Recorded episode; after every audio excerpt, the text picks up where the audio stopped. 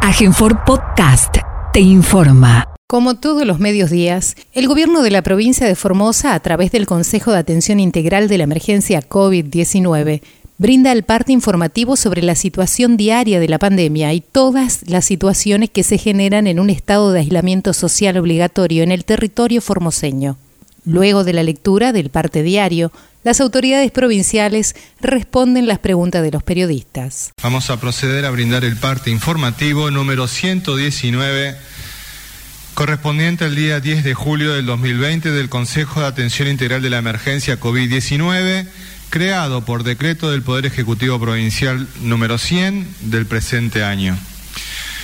1. Informamos que en las últimas 24 horas se han realizado 63 test de vigilancia y búsqueda activa de casos, todos ellos con resultados negativos a coronavirus.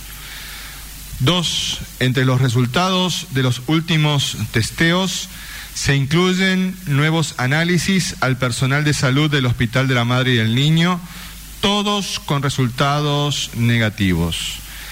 Asimismo, son 11 los contactos estrechos de casos positivos que han tenido su segundo hisopado negativo en el día 14 de su aislamiento, razón por la cual podrán regresar a sus domicilios sin que ello signifique riesgo alguno para sus familias o para la comunidad. Estos análisis Completan el estudio a los contactos estrechos de los casos del Centro Juan Pablo II, ratificando los buenos resultados obtenidos en las tareas de bloqueo y control.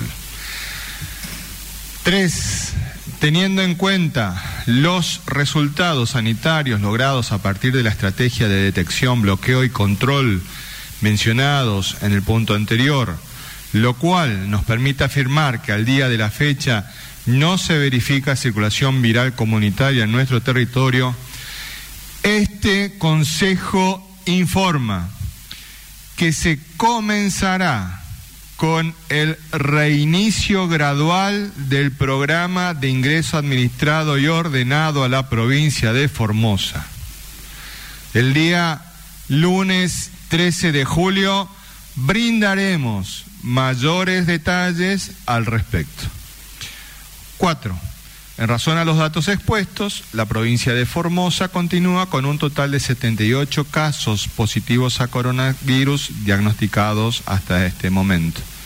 Asimismo, son 63 las altas médicas otorgadas a pacientes recuperados hasta la fecha.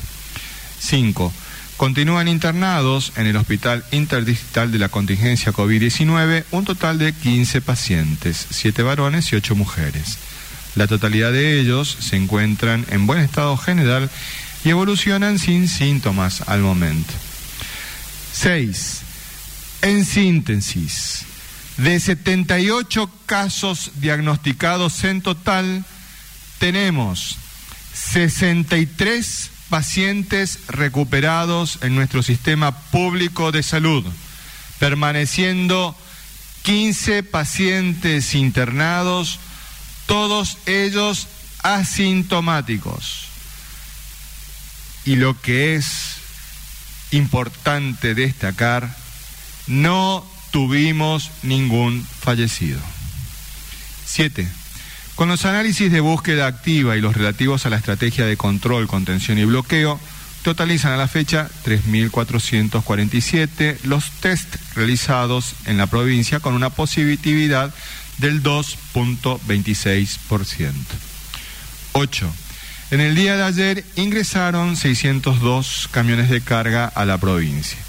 En el marco de la tarea preventiva que lleva adelante la policía en todo el territorio, fueron controladas 9.954 personas en la vía pública, siendo judicializadas 207 por incumplir las restricciones de circulación.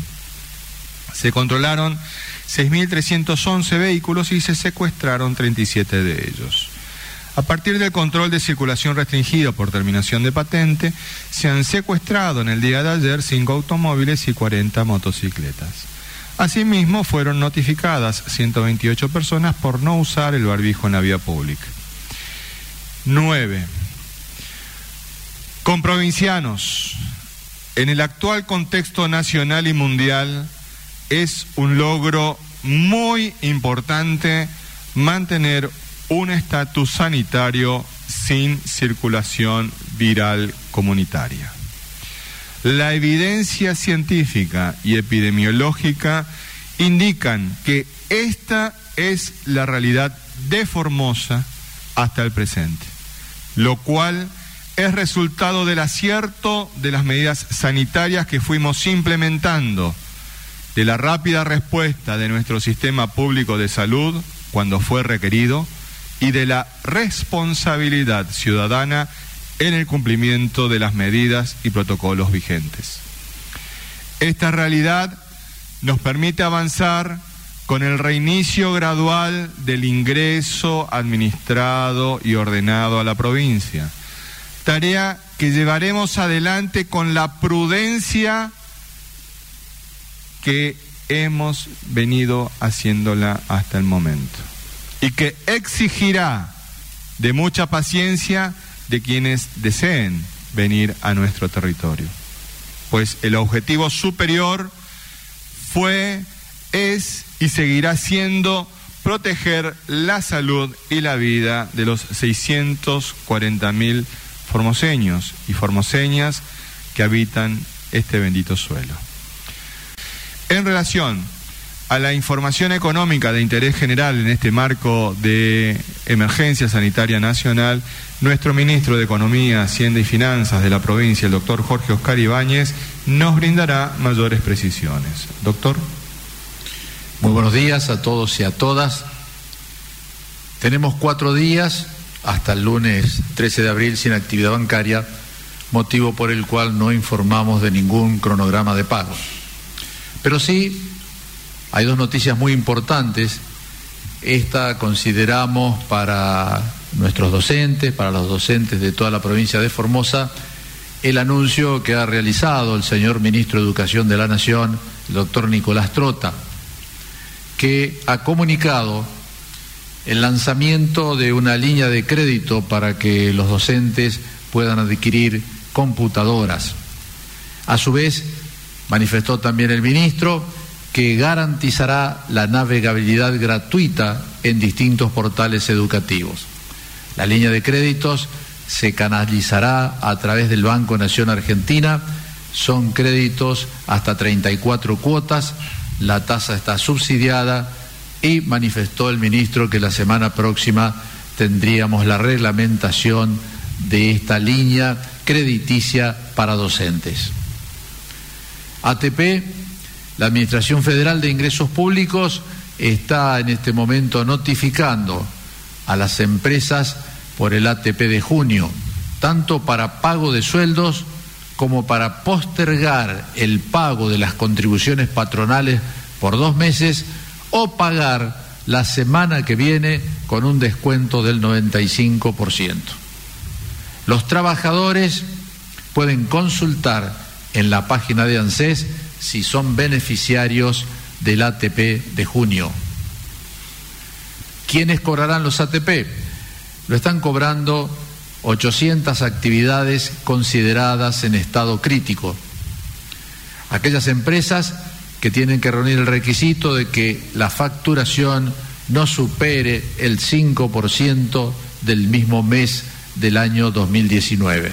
Es decir, se compara el mes del año 2019 con igual mes de este año y la facturación no debe superar ese porcentaje. el pago de los ATP de este subsidio al 50% del sueldo, en Formosa hemos tenido dos meses de 6.585, 7.409 empleados, 924 empresas, una inversión de 141 millones de pesos en un mes, 123 millones de pesos en el mes siguiente. Es decir, el impacto para la economía formoseña es de una inversión total de 264 millones de pesos para que trabajadores del sector privado puedan, mediante este subsidio, cobrar el 50% de su salario. Repetimos, son 7.400 empleados formoseños los que han cobrado el 50% de su salario mediante el subsidio que otorga el Estado. El 50% restante o el porcentaje restante que algunos trabajadores han acordado con sus ramas sindicales y la patronal es indudablemente una obligación indelegable del empleador de la empresa de abonarle a sus trabajadores. Hoy, desde este Consejo, queremos desearle feliz días del comerciante a todos los comerciantes de nuestra provincia. Se celebra hoy 10, 10 de julio en conmemoración al 10 de julio de 1854 que se creó la Bolsa de Comercio de Buenos Aires. El doctor Julián Vivolini nos brindará mayores precisiones. Doctor. Muchas gracias.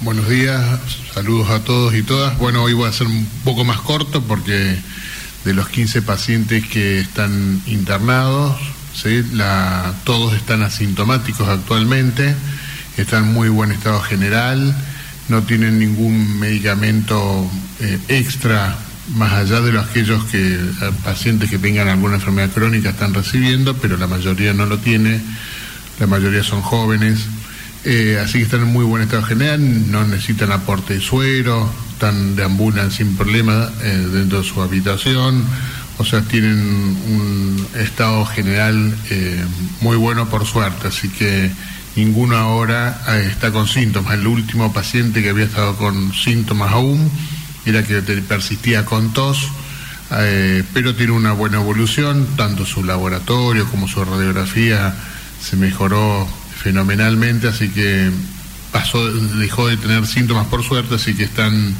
en estudio en estos días para ver, ir definiendo más adelante y planificar más adelante su alta, si los estudios son negativos de los PCR ante su alta, por supuesto. Así que todo va bien por ahora. Gracias. Gracias a usted, doctor Vivolini.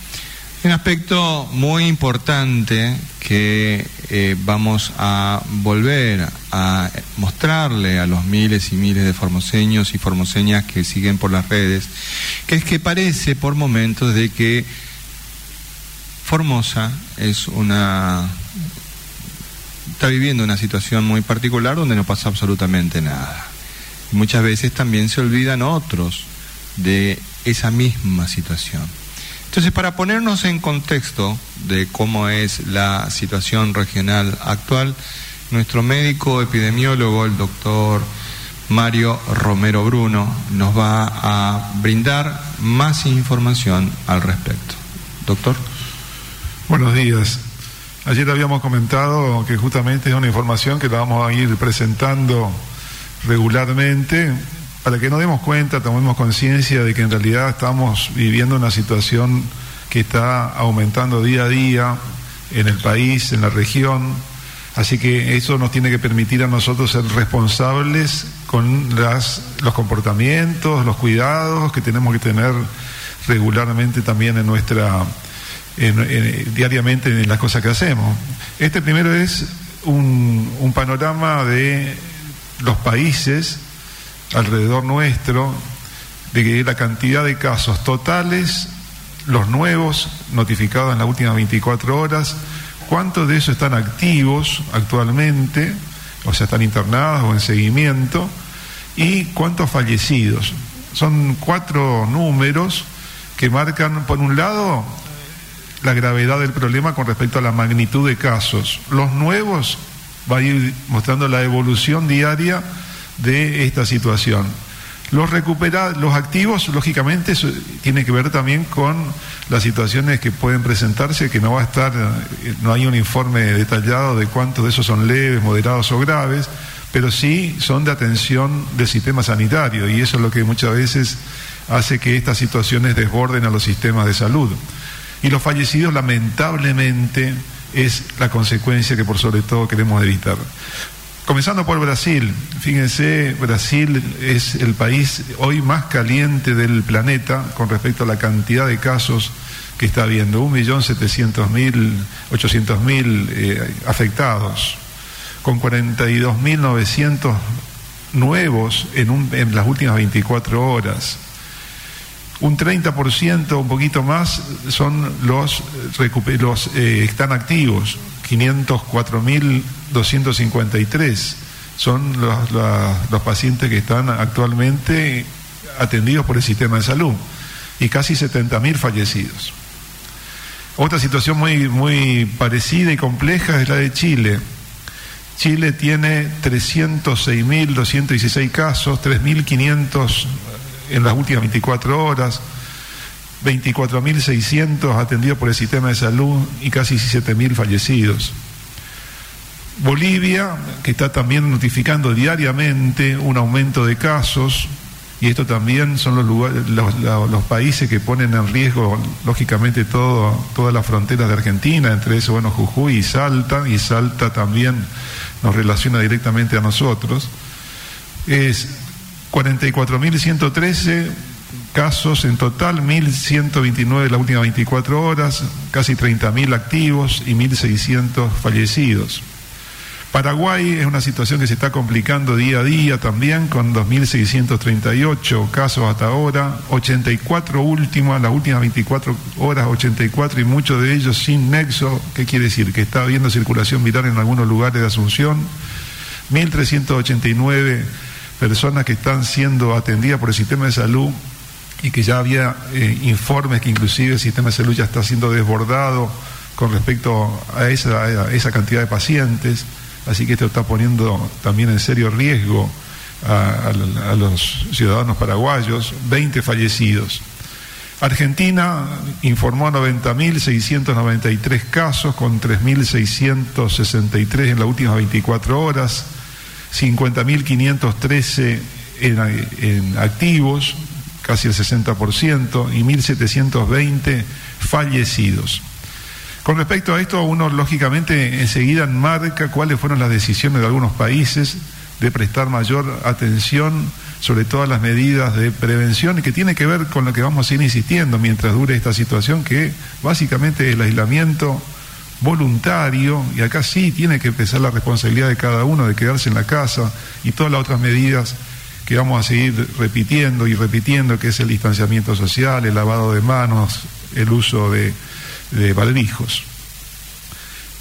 Siendo las provincias, comenzando por Jujuy, que fue una de las que en, los últimos, en los últimos días está teniendo un aumento importante de casos, 315 casos en las últimas, eh, en total notificados, 52 casos en las últimas 24 horas, 302 están activos, siendo atendidos por el sistema de salud y 13 fallecidos. Salta también está teniendo, reportando casos, 84 totales, 9 en las últimas 24 horas, 64 están activos, están siendo atendidos y 2 fallecidos. Misiones tiene 42 notificados, no tuvo casos el día de ayer, 7 están siendo atendidos en el sistema de salud con 2 dos, defunciones. Corrientes 125 pacientes notificados, no tuvo reporte el día de ayer, 10 personas están siendo atendidas, internadas en, en el establecimiento de salud y no tiene muertos. El Chaco, nuestro límite sur, 2.446 casos en total, con 30 notificados el día de ayer, 760 están siendo atendidos en algún eh, centro asistencial y 112 fallecimientos.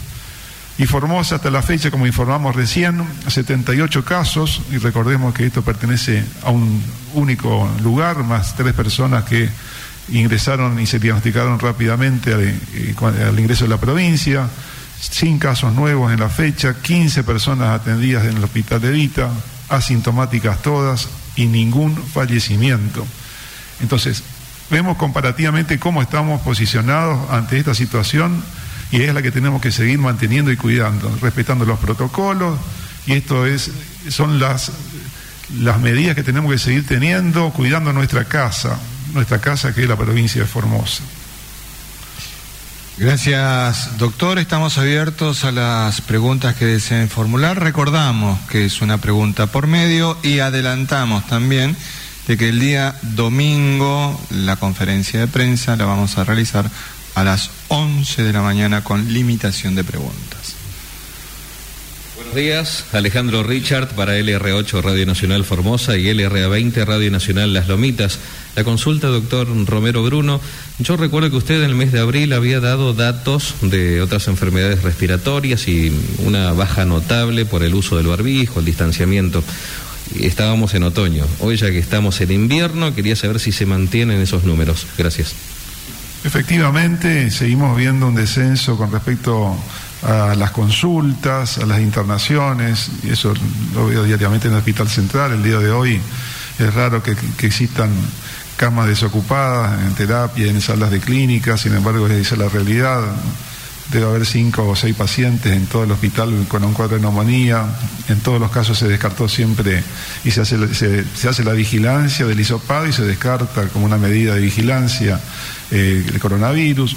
Pero eh, básicamente, como le decía, son es mucho menos de lo habitual años anteriores. Vamos a tener una información más detallada semana a semana para poder mostrársela después, pero esto lo vemos en la internación, en las consultas, en la guardia.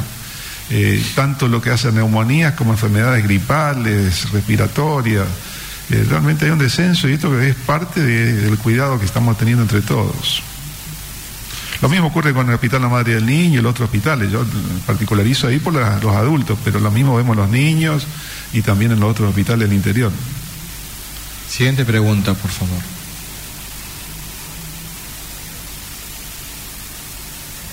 Muy buenos días, Hernán Salinas para el Diario de la Mañana y Radio Viva. La consulta quien corresponda en el fallo de la justicia federal que, rechaza la habeas corpus también se dispuso como medida correctiva que se hagan públicos los criterios del ingreso. Quería preguntarle si los detalles del lunes tienen que ver en relación con esto. Muchas gracias.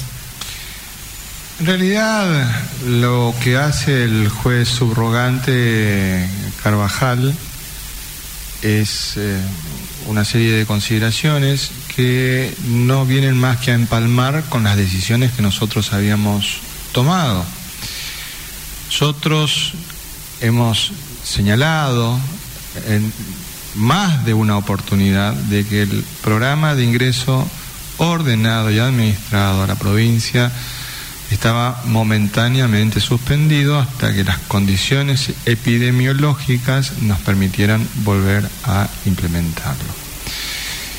Si prestamos atención a lo que hemos expresado en el parte, hemos dado cuenta durante todos estos días de cómo fue evolucionando esa situación y que la estrategia de bloqueo y aislamiento de los casos y de los casos estrechos, de los contactos estrechos, ha sido exitosa y ha evitado la circulación viral. Entonces, en este momento nuevamente tenemos la oportunidad de volver de manera gradual a la implementación de este eh, mecanismo de ingreso a la provincia. También es importante destacar porque si no parecería ser de que los corifeos de la mala onda nos hacen quedar como que somos los únicos malos de la película en el mundo. Debemos recordar de que en España están implementando el mismo sistema, en Australia, Nueva Zelanda, PAMOA. En Argentina parecería ser también de que los únicos malos de la película somos nosotros. Pero había sido que no somos los únicos malos de la película. En realidad, hay cierres de fronteras en la provincia de Salta, Corrientes, Tucumán, Catamarca, Chaco. Hay aislamiento por 14 días, todos por decretos provinciales en las provincias de Jujuy, San Juan, La Rioja, La Pampa, Mendoza, Chubut. Hay test PCR negativo para COVID y aislamiento en la provincia de Misiones y San Luis. Hay sistemas combinados en las provincias de Santa Fe, provincia de Buenos Aires y Ciudad Autónoma de Buenos Aires y sin medidas de aislamiento, pero sí de controles, en Neuquén, Río Negro, Entre Ríos, Tierra del Fuego, Santa Cruz. O sea, hay que ver de que la realidad es muy distinta a las que intentan mostrarnos algunos interesados en esta cuestión. Siguiente pregunta, por favor. Muy buenos días, ministro. José Villarruel de Canal 11. Continuando con, lo que había eh, detallado recién, en los últimos días se ha visto una judicialización de las decisiones sanitarias que se han tomado tanto en la justicia provincial y federal. Opinión sobre eso y también teniendo en cuenta la experiencia que hemos tenido en los centros de aislamientos, que obviamente nadie se quiere contagiar, pero eh, incluso los mismos, eh, las mismas personas que ingresaban compartían el mate y, no respetaban ah, el protocolo. ¿Va a haber algún tipo de penalidad para el que no cumpla estrictamente ese protocolo? Muchas gracias. A ver, nosotros estamos hablando de medidas sanitarias. ¿Cuál es el objetivo que nosotros tenemos como autoridades responsables de conducir la provincia? En realidad, el pueblo de Formosa le entrega esa responsabilidad al gobernador Gildo Infran por una inmensa mayoría y en este momento, el Consejo de Atención Integral de la Emergencia es el responsable de tomar las decisiones sanitarias de aplicación en la provincia. Entonces, los centros de alojamiento preventivo tienen justamente un rol de prevención para evitar de que si el virus entra a través de alguna de las personas que ingresen a nuestro territorio, podamos tenerlo aislado en esos lugares. Y es lo que ha ocurrido. Ha demostrado de que las políticas y las medidas sanitarias han demostrado de que fueron efectivas. Ahora bien, estas medidas fueron sometidas al escrutinio judicial, tanto en la justicia provincial como en la justicia federal. Hasta el momento, no hubo ningún fallo en contra de la provincia de Formosa. Porque un habeas corpus se define con una determinada decisión respecto de la persona que planteó el habeas corpus. Y en este caso, en todos los casos en realidad fueron rechazados. hay, dos casos en los que nos plantean una serie de cuestiones. En los dos casos es eh, realizado por el juez subrogante, doctor este, Fernando Carvajal, este, que ha dado alguna orientación desde una perspectiva judicial respecto de medidas sanitarias. Ahora, es responsabilidad del eh, poder administrativo llevar adelante las medidas sanitarias. Esto es biología, no es ni derecho, no es eh, matemática, es biología. Entonces, las normas biológicas tienen unas particularidades que debemos atender en este fenómeno. Entonces, distintos estados han buscado distintas soluciones. Y ahí es donde nosotros nos colocamos en una posición en la que la decisión se funda en proteger la vida o proteger los intereses económicos. Hemos visto en las pantallas de nuestro médico epidemiólogo un país, específicamente Brasil, que ha privilegiado la decisión política de proteger el aspecto económico y vemos la cantidad espantosa de contagios y de muertes que tienen. En el caso de la provincia de Formosa estamos protegiendo la vida y la salud de los 640.000 formoseños y formoseñas. Entonces, la pregunta es, ¿la judicialización trae una solución o busca un rédito político, porque hasta el momento la gran mayoría fueron planteadas por profesionales que tienen una evidente militancia. Es un hecho, solamente hago una lectura objetiva de un hecho concreto. Más allá de esa situación, nosotros queremos decirle a los miles de formoseños que están ahí, nosotros no queremos tener casos. Nosotros no queremos tener muertos. Porque si los tenemos, ¿quién de nosotros quiere poner el primero? ¿Quién de ustedes que están mirando quieren poner el primer muerto? Y ciertamente ninguno, ciertamente ninguna. Entonces, esto es lo que nosotros estamos discutiendo en este momento. Esto es lo que estamos discutiendo en este momento. No es una cuestión de ser más malo, menos malo, ni de que... Acá estamos protegiendo la vida y la salud de los 640 mil formoseños. Queremos que entren el resto de las personas que queremos, por supuesto, pero bajo cuidados, para que cuidemos la salud de ellos, de ellas que ingresan, pero también la salud de los que hoy están en el territorio provincial. Por eso el trabajo también tan articulado de la policía de la provincia en todos nuestros límites provinciales, en una profunda articulación con la responsabilidad ciudadana del control ciudadano. En el día de ayer hemos tenido nuevamente casos de personas que han ingresado de manera irregular a nuestro territorio exponiendo a ciudadanos formoseños. Y hemos tenido que poner en cuarentena a estos ciudadanos formoseños que se pusieron en contacto con esta persona que había entrado desde la provincia del Chaco, desde, puntualmente desde Sausalito. Esto nos pone en evidencia de que no podemos bajar los brazos, no podemos bajar la guardia, porque no es una cuestión de ser más liberales o menos liberales, sino de ser más responsables en el cuidado de la salud de todos y todas. Siguiente pregunta, por favor.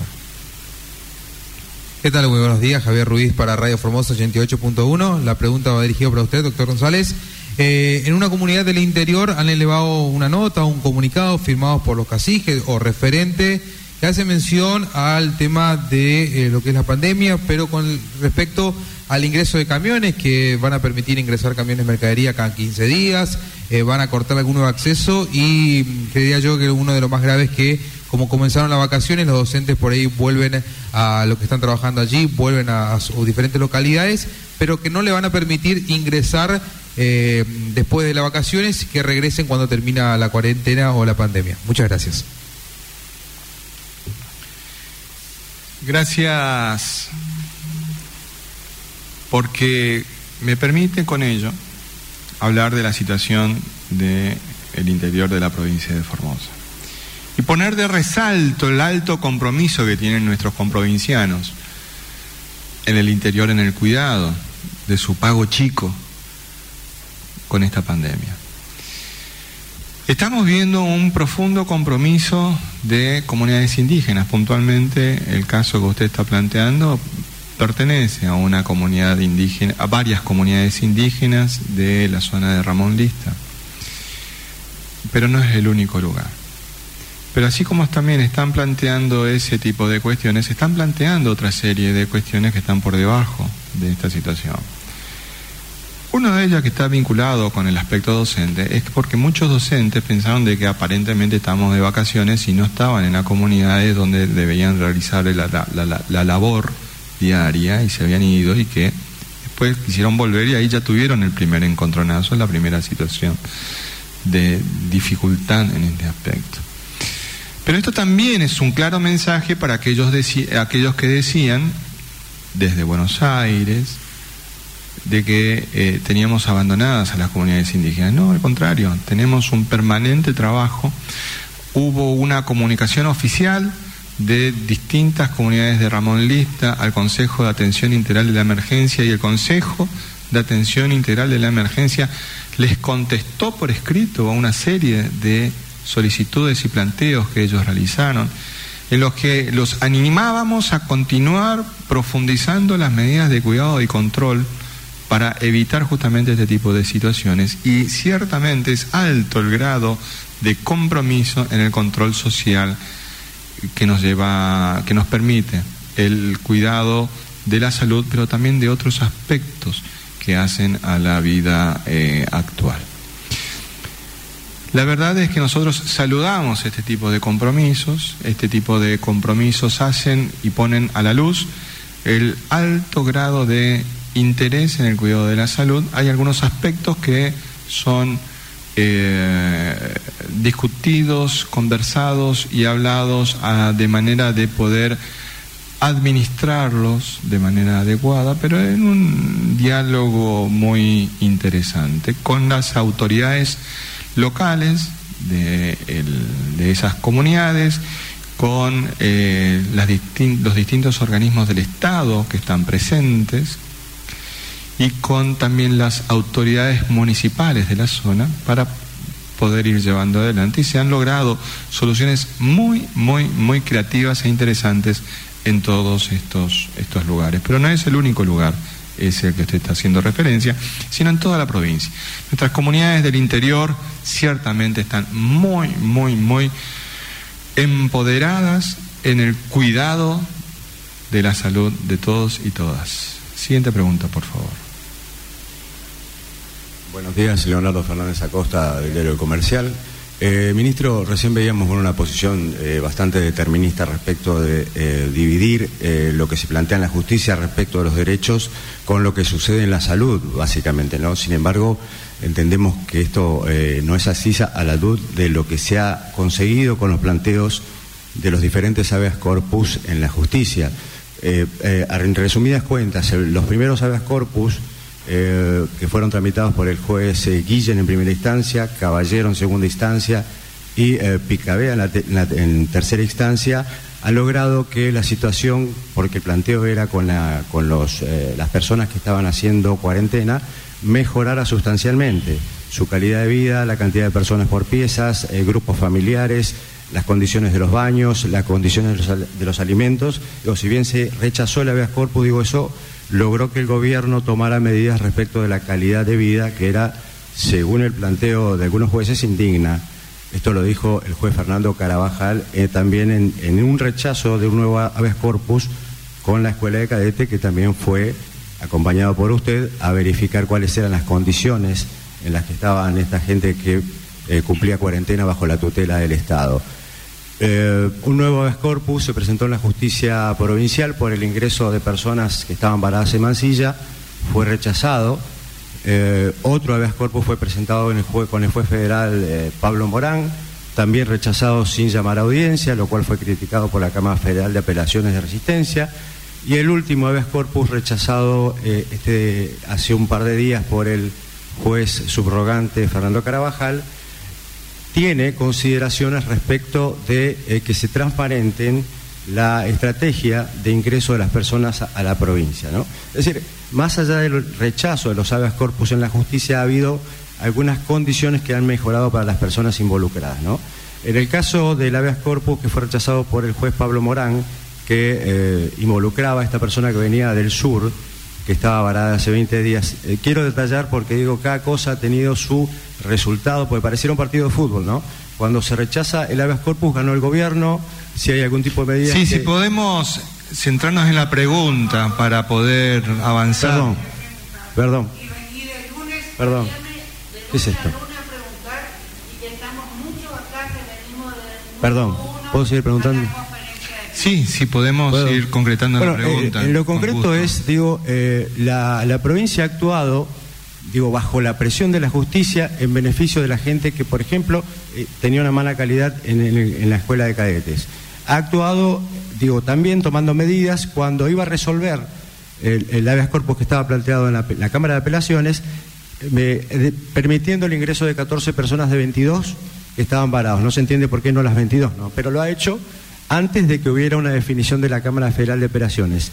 En este sentido, el, juez eh, federal eh, Fernando Carabajal le da 72 horas al gobierno para que informe o transparente cómo es el ingreso de personas a la provincia y ahora ustedes dicen que el lunes se rehabilita el ingreso administrado de personas. Digo, a cada medida judicial que amenazaba o que ustedes consideran amenaza la política sanitaria del gobierno, hay, digo, algún tipo de medidas que beneficia a las personas que ingresan. La pregunta es, con 2.900 formoseños o personas que pretenden ingresar a la provincia, ¿cuál es la capacidad real de la provincia en los centros de cuarentena? ¿A cuántas personas puede albergar? Muchas gracias. Bueno, la verdad es que es muy interesante una introducción tan extensa para una pregunta tan simple. La verdad es que nosotros tenemos 17 centros de alojamientos preventivos. La capacidad de ellas es la que hemos mencionado en más de una oportunidad y el ingreso de personas se va a realizar conforme a esa capacidad que nosotros tenemos. Obviamente, esta respuesta va a generar mucha molestia, muchos inconvenientes. ¿Por qué? Porque nosotros hemos venido brindando hace 119 días permanentemente toda la información necesaria al pueblo de Formosa y ahí está toda la pregunta que se hizo. Entiendo la necesidad de una introducción tan larga, pero está bien. Para eso están estas conferencias de prensa. Siguiente pregunta. Sí, buenos días para todos. Voy a tratar de ser lo más breve posible, sí, teniendo en cuenta la cantidad de, periodistas presentes hoy en la conferencia. Ministro, usted en más de una oportunidad, de hecho, hasta hace un rato estuvo explicando el tema que tiene que ver con habeas corpus, pedidos, etcétera. En realidad, ¿por qué no se puede o por qué, cuál es el fundamento que tiene el Consejo de Atención Integral o cuáles son o cuál es el motivo para que las personas que están varadas ahí en Puerto de Vaperón no puedan ingresar. Y si era necesario llegar a todo esto, a las movidas de prensa, a presentaciones de habeas corpus, entre otras cuestiones. Gracias. Bien, nosotros insistimos en un aspecto. Nosotros tenemos un programa de ingreso ordenado y administrado a la provincia. En ese programa nosotros teníamos personas que habían obtenido la autorización para el ingreso a nuestra provincia y que al momento de tener el brote de eh, coronavirus, tuvimos que suspenderlo. Nosotros en este momento tenemos personas a las cuales nos tuvimos que comunicar para solicitarle que por favor aguarden y esperen. Esa es una realidad muy concreta y efectiva. Por otro lado, tenemos personas que han hecho la solicitud de ingreso y que están aguardando la fecha de ingreso. Y por el otro lado, tenemos personas que no hicieron la solicitud de ingreso a nuestra provincia y que arribaron a Mansilla a exigir el ingreso a nuestra situación. Nosotros tenemos que ser sumamente justos con todos. Por más que se enoje alguien de que diga que nosotros nos impulsan las decisiones judiciales, y la verdad es que nosotros no, no es eh, es el impulso que tenemos. Demasiado claro está de que el interés de que nos mueve es el de la protección de la salud de 640 mil formoseños. Pero además se soslaya un aspecto que es sumamente importante y que en este caso también tiene mucho que ver, pero que parecería ser de que nadie se acuerda. Más de 5 mil formoseños ingresaron a nuestra provincia. Más de 5 mil formoseños, a quienes realizamos el seguimiento epidemiológico para evitar que se contagie el resto de la población en el caso de que surgiera la, posibilidad de contagio. Hay cosas que tenemos que verlas y mirarlas juntos. La verdad es que nosotros quisiéramos que ingresen todos. Ahora, la pregunta es, ¿estamos todos dispuestos a que nos sometamos todos a la posibilidad de un contagio o elegimos que vayamos ordenando de una manera adecuada el ingreso a los fines de tener todos la precaución de evitar este riesgo epidemiológico. Me parece que la respuesta es muy simple, muy sencilla y que está en cada uno de ustedes. Evidentemente a alguien le molesta este tipo de cuestiones. De hecho, algunos han salido a protestar contra las medidas eh, sanitarias. Pero bueno, son las decisiones que nos permite la democracia realizarlas. Hoy nosotros tenemos esta responsabilidad de cuidar de la salud de los 640.000 formoseños y el objetivo es de que podamos fortalecernos en ese cuidado todos y todas. Siguiente pregunta, por favor. Buenos días, Omar Guzmán para Radio Universidad Nacional de Formosa. La pregunta para el doctor Ibáñez. Con respecto al anuncio del presidente con el tercer tramo, el tercer pago del IFE eh, que se realizará, eh, más de 164 mil formoseños recibieron el segundo IFE.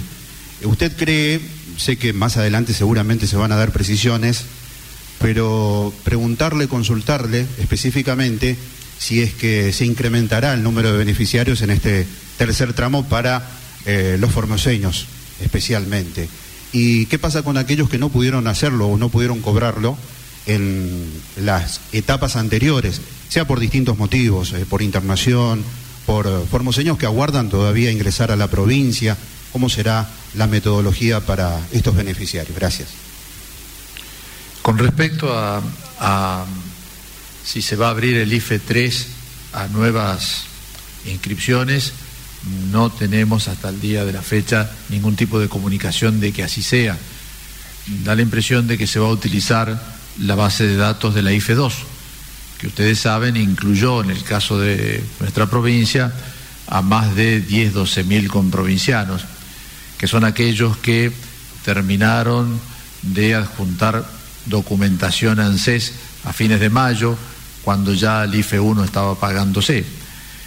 Creemos que eh, puede haber todavía algunos que por distintos motivos el día que les correspondía, ya sea por el operativo de pago en su localidad, no pudo ir, o el día que le correspondió en la sucursal respectiva del Banco de Formosa y no pudo tampoco ir por algún motivo circunstancial, tiene todo el derecho de ir a la sucursal del banco más próxima porque él sí está en la base de datos de ANSES. Entonces, si está en la base de datos de ANSES, puede cobrar por cajero presencial el día que él se acerque al Banco de Formosa. Entonces, repito, son aquellos que por cualquier circunstancia en su localidad, cuando estuvo el operativo específico, allí no fue, o aquellos que, si bien le correspondía un día determinado por la terminación del DNI y por su la letra de su apellido, tampoco lo pudo hacer. Puede realizarlo sin ningún tipo de inconveniente en cualquier sucursal del Banco de, de Formosa los días que se está atendiendo todavía, inclusive a los que resta para terminar el operativo de la IFE 2. Siguiente pregunta, por favor. Muy buenos días, doctores Nathaniel Cáceres del Grupo de Medios TVO y CNN Radio Formosa.